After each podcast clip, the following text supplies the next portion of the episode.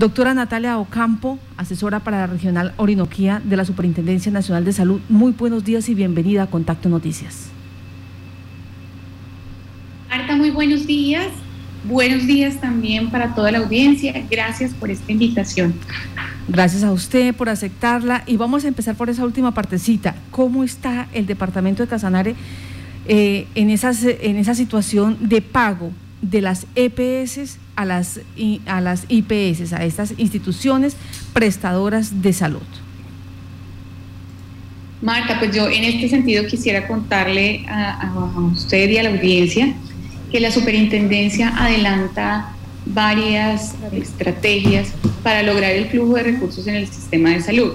Parte de esas estrategias, del 21 al 25 de mayo, se celebró una prejornada de audiencias de conciliación. Quiere decir que todos quienes tuvieran intención de participar en la misma, personas naturales o jurídicas, podían solicitar una audiencia para cerrar esa brecha entre eso, eso que se les adeuda y poder llegar a un espacio conciliatorio de la deuda.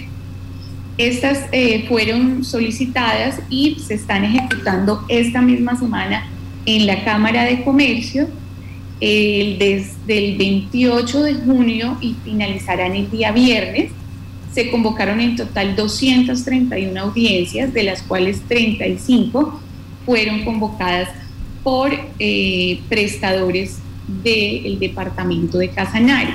Muy importante resaltar que es, eh, es una oportunidad que finalmente tienen todas las IPS para presentar y, solicitar estas audiencias conciliatorias.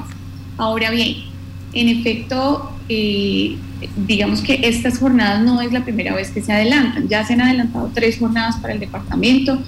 Eh, en estas jornadas, solamente para IPS de Casanare, se han alcanzado aproximadamente 80 mil millones, eh, eh, perdóname, 58 mil millones en 80 acuerdos y quien ha sido el más beneficiado de estas jornadas ha sido el Hospital Regional de la Orinoquía. De hecho, eh, en este mismo momento ellos presentaron nueve solicitudes para generar esas audiencias. También el flujo de recursos se adelanta desde la entidad territorial.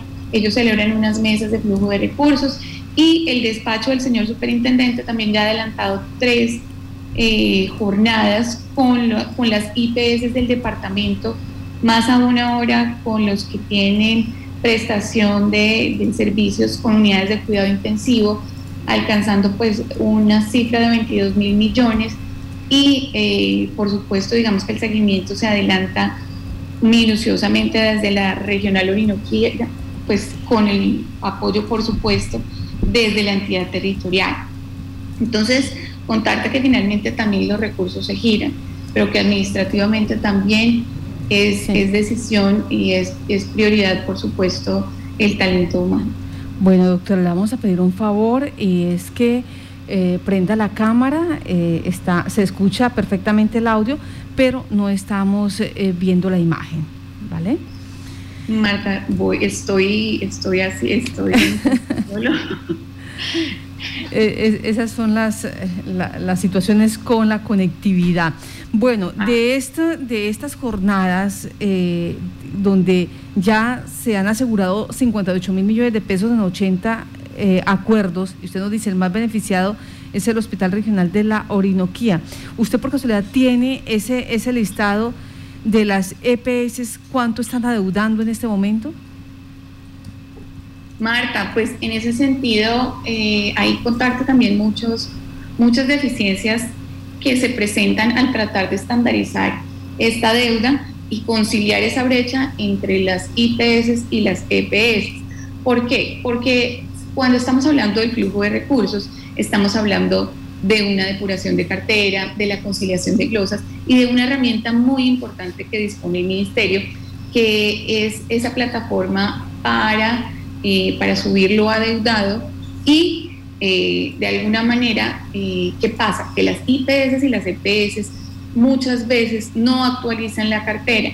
Entonces, en la herramienta que dispone el Ministerio, que es la de Circular 030, una circular conjunta que se expidió en el 2013, lo que tenemos entonces es que básicamente no encontramos una, una actualización de esas bases. Por lo tanto, nosotros cada vez que el despacho convoca una mesa, es uno de los compromisos que en todas las mesas se establece, de actualizar la cartera porque no hacen el descargue. Entonces, eh, las diferencias podrían ser absolutamente eh, grandes, estamos hablando de, de, un porcentaje, de una diferencia muy grande, y por lo tanto también la superintendencia con las circulares que expide dispone esa información para, eh, para lograr conocer cuál es el estado de la cartera. El año pasado eh, la, la, superintendencia dispuso un formulario que es el FT005 y ahí nos dice cuáles han sido los pagos realizados de las EAPB a, la, a las entidades, a las IPS del departamento. Entonces, por ejemplo, nosotros de ahí, de ese formulario, podríamos tomar esa información. Sin embargo, para el público y para quien lo quiera consultar, la superintendencia también ha adelantado una, una, digamos, una herramienta de consulta para el público que está dispuesta en la página web de la superintendencia y se llama el Superradar. Y en el Superradar yo puedo conocer eh, eh, los estados financieros, los reportes, los últimos reportes de lo pagado en cada una de las regiones. Entonces, interesante hacer el ejercicio. Estamos adelantando como tal eh, unas capacitaciones para poder eh, ya adentrarnos un poco más en este tema de flujo de recursos y eh, poder hacerlo también con las asociaciones y veedurías del departamento. Listo. En ese orden, pues se supone que en ese momento están en concertación entre las entidades prestadoras de salud, las IPS y las EPS para mirar qué cuentas han sido realmente pagadas o que están pendientes y aquellas que serán, han sido glosadas. Pasamos a, pasamos a otro tema y tiene que ver ahora con la prestación de ese servicio como tal de las EPS. Eh, hay personas que dejaron de cancelar uno, dos o tres meses exactamente por falta de recursos y ahora no están activos no les prestan el servicio, pero tampoco los dejan pasarse al régimen subsidiado y menos eh, eh, le dejan pasarse a otra EPS. Con esta comunidad, ¿qué hacer? Eh, ¿Cómo ponerle coto a las EPS? Porque tras de que se les cuestiona la prestación del servicio de salud, pues aquí están haciendo algo indebido con la, con la seguridad y la salud de los colombianos. Claro que sí, porque recordemos que el derecho a la salud es un derecho fundamental reconocido por la ley estatutaria y centrada pues, por la Constitución. Entonces nadie puede negarse a esa titularidad del derecho que tenemos y el ejercicio del mismo. Entonces, básicamente nosotros como superintendencia, ¿qué acciones adelantamos? Lo primero es contarle a la ciudadanía también que existe un portal que se llama Mi Seguridad Social. En este portal de mi seguridad social es un portal transaccional en el cual yo podría generar una portabilidad si voy a un territorio donde no eh, tiene operación la EPS con la que yo cuento, pero voy a permanecer allí un tiempo. ¿Para qué? Para asegurarme de esa prestación de servicios de salud, no solo por un tema de urgencias, porque recordemos que por urgencias pues debemos ser atendidos todos sin diferenciación alguna, pero para las citas o para la que tú comentabas, es importante hacer estos trámites. Ahora bien, este portal nos permite también eh, hacer afiliaciones y eh, de alguna manera si yo no estoy satisfecha con el servicio que presta mi EPS, también lo puedo hacer a través de esta página. ¿Qué pasa si yo recibo una respuesta negativa? Cuando yo recibo una respuesta negativa y se este, están vulnerando mis derechos a esta afiliación o aseguramiento, lo que yo puedo hacer es contar con la superintendencia y en ese sentido, Marta, yo quisiera eh, resaltarle a la ciudadanía que nosotros estamos aquí en Yopal Casanare para el servicio de la comunidad. Y nosotros disponemos de una línea de atención especializada las personas que trabajan con nosotros tienen conocimientos amplios en salud y nos permiten no solamente atender peticiones, quejas y reclamos, sino también esas solicitudes de información. Y en esas solicitudes de información vamos a encontrar que, por ejemplo, está esto. Entonces, lo que nosotros hacemos es una orientación. Si hay alguna falla o si evidenciamos un incumplimiento, hacemos la erradicación de la petición, queja o reclamo, que en este sentido, cuando no son un riesgo de vida, que son un caso regular, tienen un tiempo máximo de respuesta de cinco días. Ahora bien, si estuviéramos hablando de un caso de riesgo de vida, tendría hasta 48 horas para ser respondido por la EAPB con solución de fondo. Y en eso es en lo que estamos trabajando, porque no necesitamos que nos den respuesta, necesitamos que nos den respuesta con solución de fondo, porque en realidad eso es lo que impacta la vida o la salud del usuario. Y eh, básicamente nosotros, cuando hacemos esa erradicación, en tiempo real lo conoce la EPS. Y eso es importante también resaltarlo, porque eh, es un sistema que es de conocimiento, por supuesto, de la superintendencia, pero de todas las EAPB. Lo conocen en tiempo real, conocen los casos que se radican desde la superintendencia. Eh, y pues Marta, si tú me lo permites, yo también quisiera resaltar que esto no es solo competencia a nivel nacional, sino que también es una competencia a nivel departamental y municipal. Luego entonces ellos también adelantan gestión de peticiones, quejas y reclamos, pero la superintendencia solo puede conocerlas a través de sus mecanismos de comunicación o, si es el caso, en un monitoreo de redes sociales. Bueno, para el caso en concreto, entonces lo que deben hacer estas personas que se han visto afectadas porque no se les presta el servicio de salud debido a la deuda que tienen con esa EPS es evidenciar o, notificar a la superintendencia que ellos están siendo, pues, eh, digamos, victimizados por la EPS, es lo que le entiendo. Claro que sí. De hecho, eh, como te comentaba, tenemos el canal personalizado que va de 8 de la mañana a 4 de la tarde en jornada continua. Sin embargo, evidentemente estamos en una pandemia y lo más correcto no sería promocionar un canal presencial. Tenemos un canal eh, telefónico que, que, digamos, vamos a permitirle a la persona que esté en Paz de Ariporo, en Maní, en Chamisa, en cualquier lugar, la línea 018000 513-700. Tienen atención los 7 días de la semana, 24 horas al día. Atiende los casos, recibe el caso y el usuario tiene un número de radicado. Con este número de radicado o con su cédula podría llamar nuevamente a darle seguimiento a este caso para saber qué ha pasado con su caso, si es el caso telefónico. También lo podría hacer desde la página de la superintendencia www.supersalud.gov .co, allí puede disponer de un chat, de un formulario en el que puede interponer su petición, queja, reclamo, asimismo puede darle seguimiento. También nosotros desde la regional estamos para apoyar a la comunidad y por supuesto digamos que desde, desde el despacho la intención es fortalecer la presencia en la región y generar mayor acercamiento a la comunidad. Y en ese sentido, nosotros desde la regional, y si me lo permite, yo voy a dejar mi correo electrónico. Por favor. Porque a veces de pronto no encontramos, no. Y si usted está en cualquier municipio de, de, Casanare, nosotros estamos para servir a la comunidad y eso es lo que queremos enfatizar. No solamente contarte que también estamos en Casanare, pero esta, esta regional cubre siete departamentos. Cubre Arauca, cubre Casanare, cubre Meta, Guainía, Guaviare, Baupés y Bichar. Mi correo electrónico es natalia con th, n a h a l i a punto ocampo arroba supersalud.gov.co. Entonces, eh, en caso tal, yo veo que no me resuelven, tengo una queja, tengo una denuncia frente a alguna situación de algún actor del sistema de salud, por favor comuníquenos. También aquí en la regional tenemos un servicio de radicación, por si ustedes tienen una denuncia o alguna petición especial frente o algún, por ejemplo, eh, algún concepto, los vigilados también pueden acudir a nosotros para generar oportunidad en estas respuestas. Bueno, entonces, eh, pero eh, en, en, digamos que en concreto, a cuántos días o semanas estas personas pueden obtener esa respuesta y decir, listo, conminaron a la EPS a que me desvincule y que yo pueda pasarme a otra o que me pase al régimen subsidiado. Porque eh, se conoce el caso y todo, pero queda otra vez la situación ahí. Las personas quedan sin la prestación del servicio.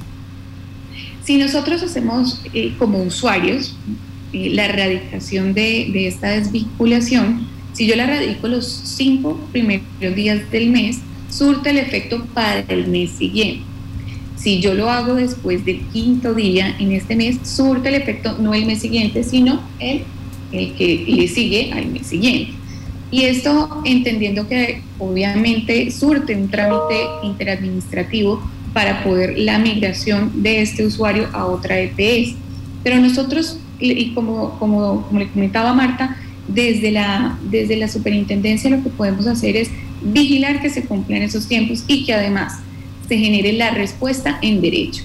Porque sí hemos evidenciado, Marta, que eh, a veces eh, algunos temas, algunas barreras administrativas no nos permiten dar cumplimiento de estas, de estas instrucciones y por lo tanto el, directamente afectado pues, es el usuario. Y en ese sentido nosotros necesitamos protegerlo y precisamente invitar a la ciudadanía a que nos dé a conocer el caso, porque cuando nosotros eh, evidenciamos que no hay una respuesta positiva, inmediatamente la superintendencia adelanta requerimiento al vigilado frente a la situación de, de incumplimiento que se está presentando. Y allí, eh, evidentemente, con la respuesta ya podemos darle trazabilidad pues, a lo pertinente, sea a, a un segundo requerimiento, a que esté ya en ADRES eh, el usuario en la EPS activo y adicionalmente pues los, los procesos que se desencadenen de, de allí. Doctora Natalia Ocampo, asesora para la Regional Orinoquía de la Superintendencia Nacional de Salud, que hoy nos acompaña para hablar de todas estas eh, cositas que están pendientes eh, de respuesta en el departamento de Casanare frente a la prestación del servicio de salud. Hay un caso, o hay muchos casos, pero hay uno muy reconocido que es la situación del ADRES y la situación del SOA.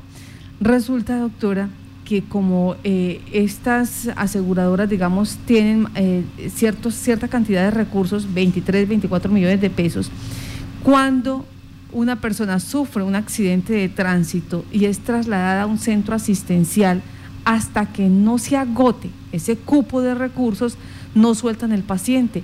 Y resulta que muchas veces esos pacientes necesitan eh, cirugías especializadas, eh, que ortopedistas de, cierto nivel, de cierta especialización los revisen, les hagan los tratamientos y las familias quedan allí eh, agotando recursos, colocando tutelas, diciendo, pero no pasa nada. Aquí tenemos un caso especial, una persona lleva más de 17 días, el ortopedista le ha dicho a la señora, a la esposa, mire, haga lo que tenga que hacer, pero sáquelo de aquí porque es que hasta aquí, hasta aquí nosotros llegamos. Él necesita un centro de mayor complejidad y la respuesta que le dan es hasta que no se agoten los recursos, él no puede salir. Pues Marta, en ese sentido sí yo quiero destacar que por supuesto, eh, digamos, el SOA tiene unos recursos disponibles para atender esa prestación del servicio en caso pues, de un accidente, ¿cierto? Pero indiscutiblemente eso es una práctica que no es adecuada, que es indebida y que en caso de conocer esta situación debe ser denunciada. ¿Por qué? Porque los recursos están dispuestos para una cobertura, no para un prestador. Y en ese sentido, eh, si yo debo ser remitido, debo ser remitido con oportunidad y, por supuesto, en un servicio de calidad o que me pueda prestar estos servicios que yo requiero de mayor complejidad. Eh, en efecto, ¿qué es lo que pasa? Que eh, se tardan las remisiones, eh, se tardan en hacer las remisiones. Se, digamos, una cosa es presentar el paciente en otras instituciones y otra cosa es que la red pueda recibir al paciente porque en este momento evidentemente tenemos una situación muy crítica en la red no solo del departamento, sino de, y, digamos, de esta red receptora que puede tener Casanare en unos niveles de complejidad superiores. En ese sentido, entonces, lo primero es dar a conocer los casos a la superintendencia documentados.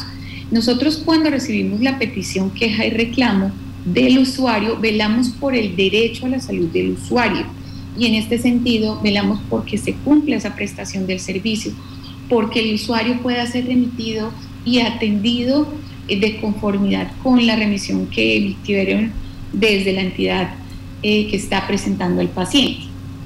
Pero los temas administrativos de una IPS, por supuesto, eh, son, son de alguna manera objeto de inspección, vigilancia y control de la superintendencia. En ese sentido, entonces, eh, a esta familia, si tiene la documentación del caso, por favor remitiéndola a la superintendencia, no como una petición, queja y reclamo, porque cuando estamos haciendo petición, queja y reclamo estamos adelantando el derecho al usuario, pero también de allí podemos conocer la situación en salud que se está presentando y evidenciar cuáles son las fallas o las prácticas indebidas que se adelantan en las instituciones. En este caso, entonces, si no es petición, queja y reclamo, ¿cómo sería esa, eh, esa solicitud a la superintendencia? ¿En qué Nosotros podemos presentar denuncias. Denuncias frente a presuntas irregularidades y, eh, como te comentaba en la, en, la, en la regional, tenemos también un punto de erradicación. Quiere decir que aquí recibimos toda la documentación, le damos un número único de radicado y con este número único de radicado nosotros le damos trámite dentro de las diferentes delegadas de la superintendencia. William, ¿tenemos a quién más? Está en línea con nosotros John Jairo Gutiérrez. Él es eh, un usuario, hemos entendido, eh, de una EPS aquí con presencia en el departamento y viene presentando una situación similar que hemos querido pues también exponer y hacer parte de eh, esta información que hoy nos brinda la doctora Natalia representante asesora de la Regional Orinoquía de la Superintendencia de Salud, Natalia Ocampo. John Jairo, Gutiérrez, buenos días. ¿Cuál es la situación que se presenta en este momento con su EPS? Bueno, hola, buenos días para usted y para toda la mesa de trabajo para la doctora. Es lo siguiente, yo creo que no solamente a mí, sino a muchas personas que estamos afiliados a la nueva EPS acá en la ciudad de Yopal, al régimen subsidiado.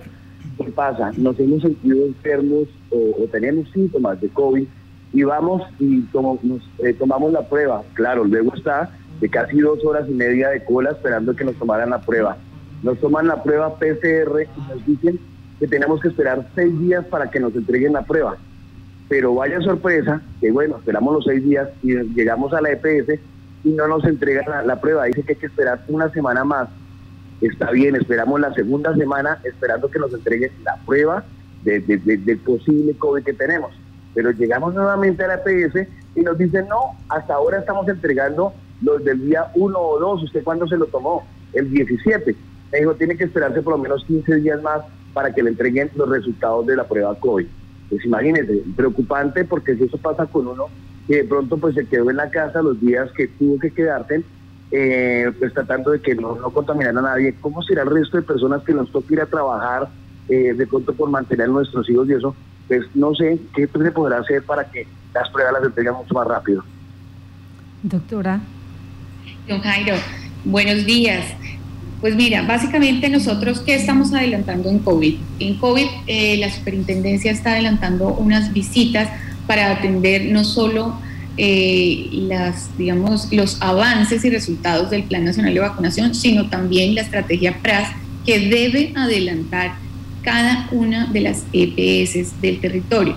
Y en este sentido, eh, por supuesto que los tiempos eh, como usuarios debemos esperar el tiempo para que nos entreguen la prueba, pero por supuesto esto supera de lejos todos los términos de la entrega de las pruebas que están claramente descritos en el decreto.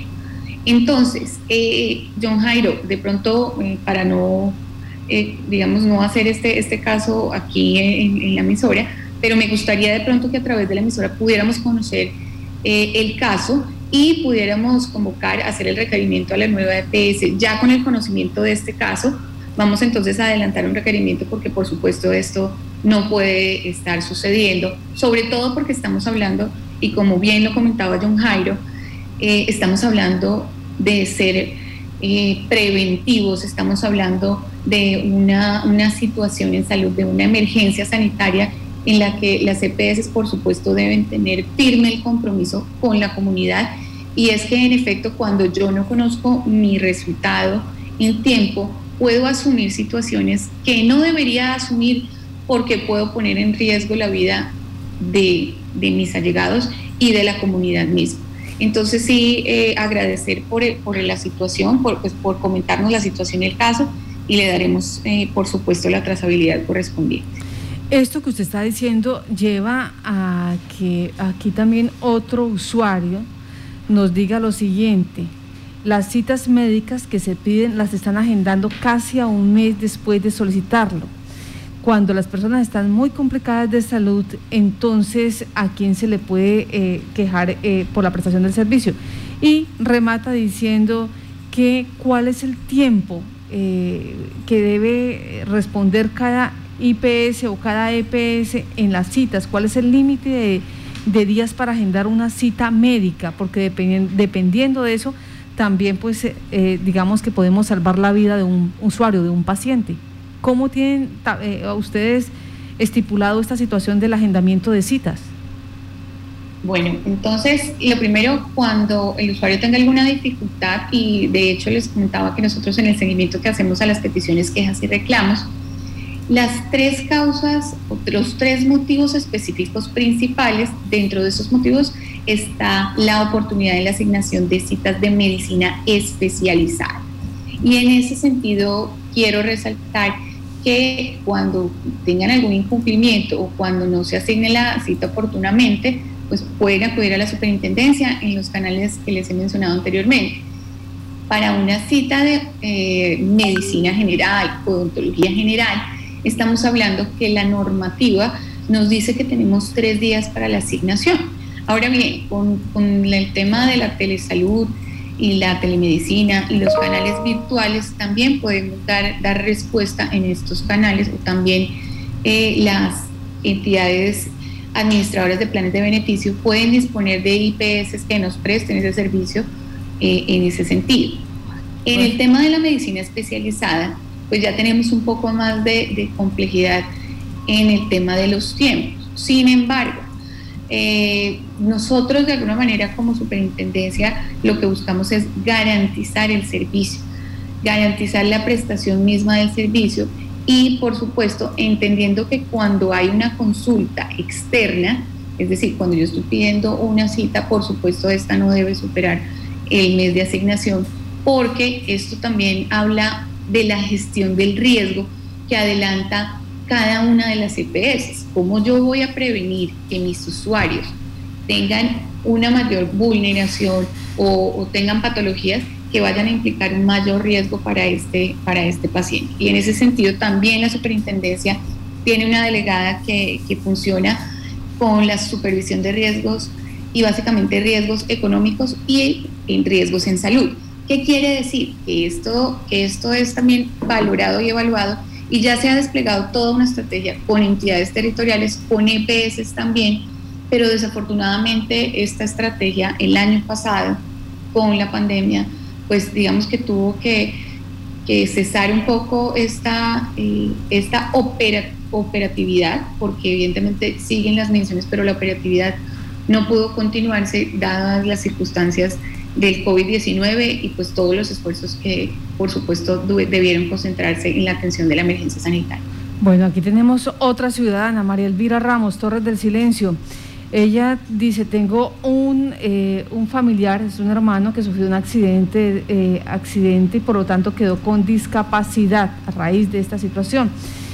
Les ha tocado solicitar citas eh, para oftalmología y dicen la EPS Medimás nos dice que aquí no se puede, que toca en Villavicencio, habiendo tantas IPS que prestan el servicio en el departamento de Casanare.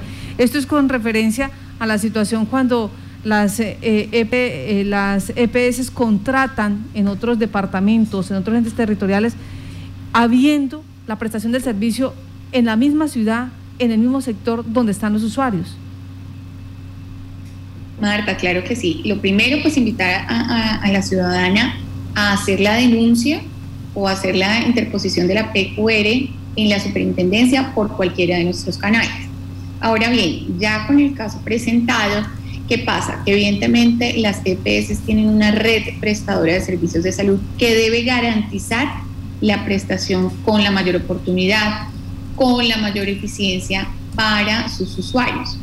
Ahora bien, eh, cuando ellos deciden contratar fuera del departamento algunos servicios que pudiesen estar dentro del departamento, allí también hay una responsabilidad, porque yo no puedo desplazar a alguien para Bogotá y decirle pues vaya a Bogotá como pueda y regrese. Eso de alguna manera, por supuesto, se sale de todo, de todo contexto porque yo debo dar garantía integral de esa prestación de servicio. Y esa garantía integral de la prestación del servicio incluye que si yo voy a desplazar al usuario del departamento o del territorio, debo cubrir, eh, y por eso eh, ustedes se dan cuenta que aquí en Yopal tenemos, tenemos unos albergues, porque también hay pacientes que se desplazan a hacer tratamientos aquí en Casanare. Luego entonces hay que hacer el cubrimiento integral del servicio y cuando el usuario por una discapacidad o por, eh, digamos, temas ya que son un poco más, más del usuario y que vamos a analizar el, caso en particular, eh, también la, así la, la, EPS no tenga la red prestadora en el departamento, la red eh, lo puede hacer en aras de garantizar esa prestación del servicio. Pero por supuesto eh, es un derecho indiscutiblemente y, nosotros, por supuesto, con el conocimiento del caso podemos adelantar las actuaciones correspondientes. Seguimos en compañía de eh, la doctora Natalia Ocampo, asesora de la Regional Orinoquía de la Superintendencia Nacional de Salud. Se está hablando o se ha logrado hablar ya de varios temas, la situación de denuncias por eh, el manejo como el SOAT o, aquellos recursos del SOAT, pues son utilizados por las IPS y no sueltan a los pacientes que tienen necesidades especiales, sino después de que se cope ese recurso. Las denuncias también, eh, de igual las quejas, las peticiones, quejas y reclamos que pueden hacer los usuarios. Pero hay una situación que nos están preguntando acá eh, los usuarios y es el eh, presidente Iván Duque ha dicho que la mala calidad de las EPS va a ser sancionada. En Casanare se tiene quejas de Medimás, se tiene quejas de la nueva EPS, se tiene quejas de Sanitas, eh, ahí entra también la, la casanareña de Capresoca.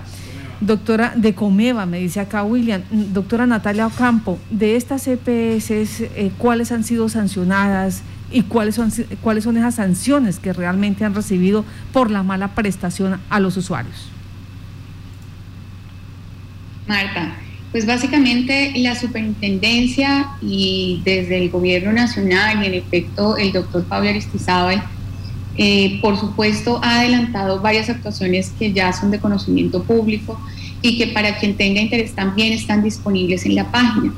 Todas las, todas las actuaciones que se han adelantado en virtud de los incumplimientos en indicadores financieros, en indicadores de siniestralidad, en el nivel de endeudamiento, en el componente técnico administrativo, en la prestación misma implícita en estos componentes, han derivado en medidas especiales y en revocatorias totales y parciales.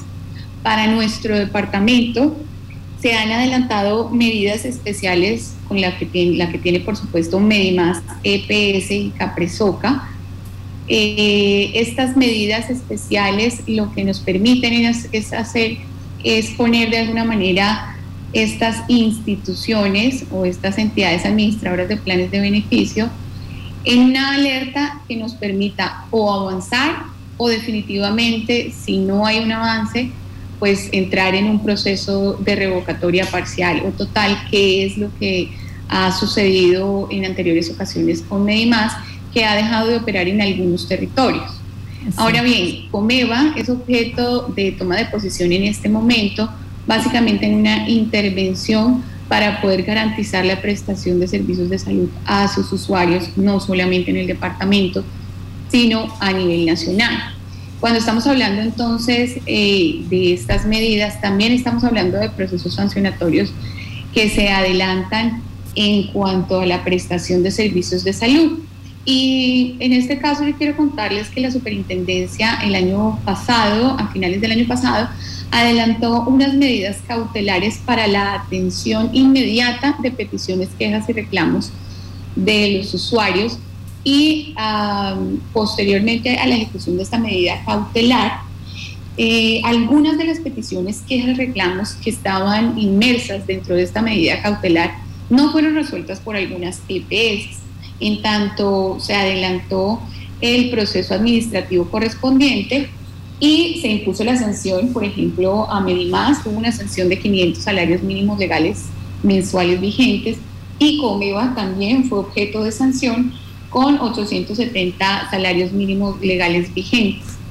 Esas son, las, digamos, a, grandes rasgos las, las, medidas o, las, o los procesos administrativos que se han adelantado. Sin embargo, para el departamento, desde, desde el, periodo de este gobierno, es decir, agosto del 2018, eh, tenemos eh, alrededor de 13 sanciones en el departamento que obedecen a la prestación de servicios de salud, al reporte de información y al flujo de recursos.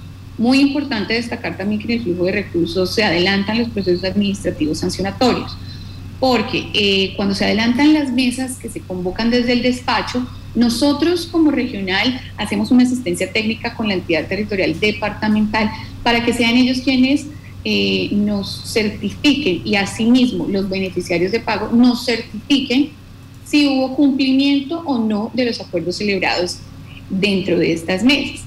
Cuando evidenciamos un incumplimiento eh, entre la entidad territorial y nosotros como regional, eh, digamos que hacemos toda, la, toda la, compilación del expediente para poder adelantar esa investigación y posterior el proceso administrativo sancionatorio correspondiente.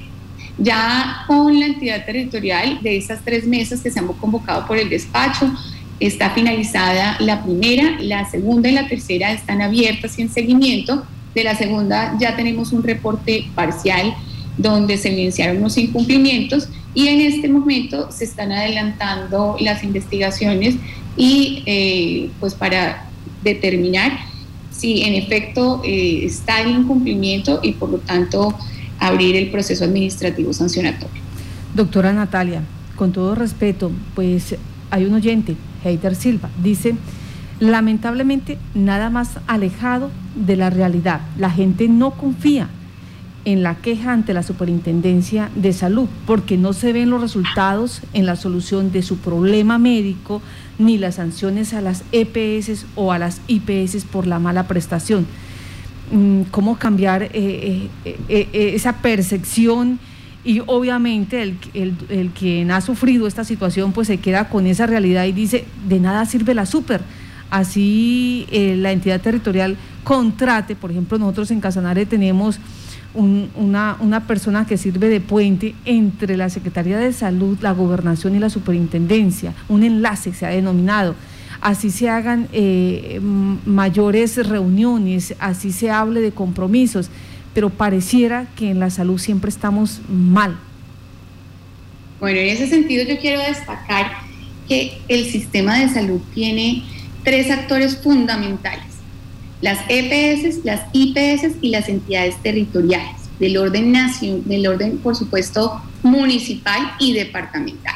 En ese sentido hay un reconocimiento de funciones también y de competencias que a veces eh, está el desconocimiento, por supuesto, y desafortunadamente quien, quien tiene la carga de todo el sistema de salud es el usuario. También estamos hablando de unos determinantes sociales en salud que, por supuesto, eh, no, digamos, no obedecen al tema tratado, pero sin embargo, en, en, un foro que se adelantó hace muy poco frente al futuro de la salud, definitivamente hay unos mínimos básicos para toda la población en efecto es un tema interdisciplinar y que son, por supuesto, determinantes de que podamos mejorar la salud también de toda la población, porque en efecto una cosa es la titularidad del derecho a la salud y otra cosa es el ejercicio del mismo, la autonomía que como seres humanos también tenemos. Ahora bien, yo quiero contarle que en la sede de la Regional Orinoquía se adelanta una orientación personalizada a los usuarios que vienen a interponer sus peticiones, quejas, reclamos al corte de, junio eh, tenemos dos, más de 2.700 atenciones aquí en la regional, lo que de alguna manera nos muestra una mayor presencia en la región y también esa confianza de los usuarios. Solamente estoy hablando del canal presencial, pero si estuviéramos hablando de todos los canales que tenemos dispuestos para los usuarios, tenemos 16.103 atenciones Ahora bien, no solamente son las atenciones, por supuesto, porque definitivamente la superintendencia no está solamente para recibir la petición, queja y reclamo. También adelantamos un seguimiento y una gestión directa de los casos. Este año desde la regional, solamente desde la regional, porque también la superintendencia cuenta con un grupo de soluciones inmediatas en salud que gestiona los casos de riesgo de vida. Y solamente desde la regional Orinoquía se han adelantado este año 697 gestiones directas. También hacemos requerimientos frente a los casos no solamente particulares, sino por EPS hacemos un seguimiento semanal de los casos que no han sido resueltos con solución de fondo, porque además hacemos la verificación también con los usuarios. Y eh, cuando definitivamente no se adelantan los procesos para el usuario y que ya vemos que es renuente, porque muchas veces también tenemos que contar que esto es una articulación de muchos actores. Y allí eh, por ejemplo, en este momento, con una red de servicios de salud colapsada y eh, con, otra, con otra situación fundamental, que es el criterio médico para la, para la remisión o recepción de un paciente para determinado servicio, eh, nosotros también adelantamos permanentemente mesas de seguimiento a PQRs con las EPS, particularmente aquí en Casanare ya este hemos adelantado 12 mesas de seguimientos a peticiones, quejas, reclamos con Medimás, Comeva, Nueva EPS y Capresoca. También en ese sentido, todas estas peticiones, quejas, reclamos son eh, objeto de investigación y eh, en las visitas inspectivas que se adelantan con el equipo regional, vamos a las EPS, ya hemos adelantado visitas, ocho visitas, en todas las EPS del territorio y también incluimos a Medisalud y a fuerzas militares. Y básicamente en este momento estamos eh, adelantando el seguimiento al plan de mejora que se ha presentado. No obstante, eh, hay un tema que es fundamental y que no solamente es en Casanare, sino a nivel nacional, es la entrega de medicamentos también por la disponibilidad en este momento, pero no podemos decir que el, problema radica ahora mismo. El problema viene de hace muchísimo tiempo y lo que nosotros esperamos de alguna manera eh, también con, una, con un compromiso que tenemos con la entidad territorial y con las veedurías y asociaciones es adelantar unas mesas que se deben ejecutar próximamente para avanzar en ese sentido, para avanzar eh, también en, en estas y yo le contaba de estas visitas inspectivas, eh, nosotros qué hacemos también las visitas inspectivas, generar mejores condiciones para la atención al usuario y asimismo no solamente vamos a las EPS, también vamos a sus regentes farmacéuticos. Desafortunadamente no hemos, eh, nosotros hemos hecho presencia en Paz del Coro y en La Salina, pero desafortunadamente con la pandemia no, digamos que las condiciones, por supuesto, de la presencialidad eh, se dificultan mucho más y lo que, lo que hemos hecho a través de estas oficinas que se encuentran en Yopal es hacer un despliegue para las oficinas que tienen o la atención sus usuarios en los otros municipios. Asimismo, eh, también como les comentaba, la regional no solamente atiende Casanare, sino también otros departamentos dentro de los que está el META. Y el META, por ejemplo, tiene oficinas regionales de algunas EPS que funcionan aquí funcionar aquí. Por supuesto también, entonces, cuando hacemos esas intervenciones allí o cuando hacemos estas visitas en otros departamentos o las mesas se adelantan con otros departamentos, las adelantamos integralmente como regional ya. Permítame, doctora Natalia, pues hemos hablado de muchas cosas hoy, desde el pago o las deudas que tienen de las EPS a las IPS, la, la situación de ladres, la situación de traslado de, de cada uno de estos centros asistenciales. Pero hay una situación que me llama aquí la atención porque es una usuaria del área rural. Ella es de Yopal, tiene, eh, ella dice, tengo que eh, cuidar a una persona con discapacidad, me lo envían a, mm, a, la ciudad de Bogotá. Por ser, por vivir, por residir en Yopal, esta persona no tiene derecho ni a acompañante, no tiene derecho ni a transporte, no tiene derecho a absolutamente nada dice sencillamente vivo de la caridad de las personas.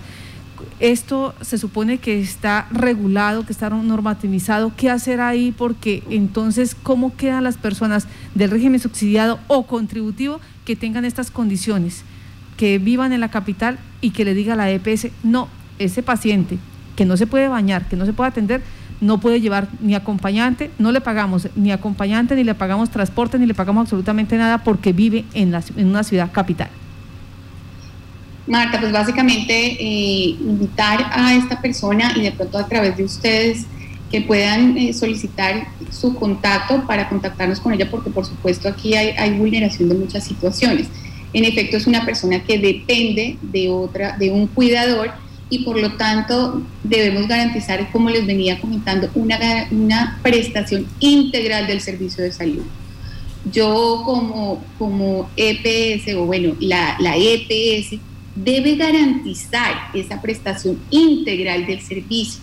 Y cuando yo estoy hablando de la integralidad, es esa protección integral del usuario en las condiciones en las que se encuentre y básicamente eh, si yo debo desplazarlo, pues en efecto debo, debo tener esa cobertura. Entonces invitar a la, a la al usuario o a la familiar del usuario a que nos, nos pues, ponga en conocimiento de la, de la superintendencia el caso para poder adelantar la gestión correspondiente. Y en ese sentido, Marta, si me lo permites, yo de verdad quisiera insistirle muchísimo a las personas. A nosotros no nos interesa tener un número pequeño de PQRs porque ese no es el interés. El interés es conocer absolutamente todos los casos, documentarlos, porque también con la documentación de los casos es desde donde es un insumo fundamental para poder tomar las medidas eh, dentro de la superintendencia que se adelantan, por supuesto, dentro del comité directivo. Pues doctora, sabemos que tiene otros compromisos, le damos las gracias a usted por regalarnos estos minutos, llevamos una hora hablando de la situación en el departamento de Casanare, ella es Natalia Ocampo, asesora para la regional Orinoquía de la Superintendencia Nacional de Salud. Muchas gracias, doctora Natalia. Marta, muchísimas gracias. Y pues una última invitación, nosotros tenemos unos escenarios de participación ciudadana, ya ayer adelantando nuestra décima eh, capacitación entonces, invitar a todos quienes se quieran vincular a través de las Secretarías de Salud Municipales, de la Departamental, de nosotros como Superintendencia, si me envían un correo para participar y para promover ese control social en salud en nuestro departamento. Muchísimas gracias. Por favor, nos recuerda el correo, doctora Natalia, qué pena con usted. Claro que sí. Mi correo es natalia, con th, N-A-T-H-A, natalia.ocampo, arroba supersalud.gov.co natalia.ocampo. Arroba ah, arroba supersalud. Este es eh, el correo de la doctora Natalia Ocampo, pues estamos viendo ya a esta hora bastantes usuarios conectados, tan chat como en el Face. Ya lo tienen. ¿Hay algún número especial? Usted hablaba del 018000. ¿Me completa, por favor? 018000 13 700 para interponer una petición, queja, reclamo. También lo pueden hacer desde la página web y también si ustedes se quieren comunicar directamente eh, con la oficina, eh, tenemos un, número, sin embargo, pues no es el número eh, que, en el que podríamos adelantar la PQR, pero podemos escucharlos, por supuesto, y es el 744-2000 y allí pues es, la, es el número de la superintendencia pero básicamente invitarlos a que usemos también este canal electrónico. Con mucho gusto yo siempre respondo mi correo electrónico y estaré atenta a responder sus inquietudes, por supuesto.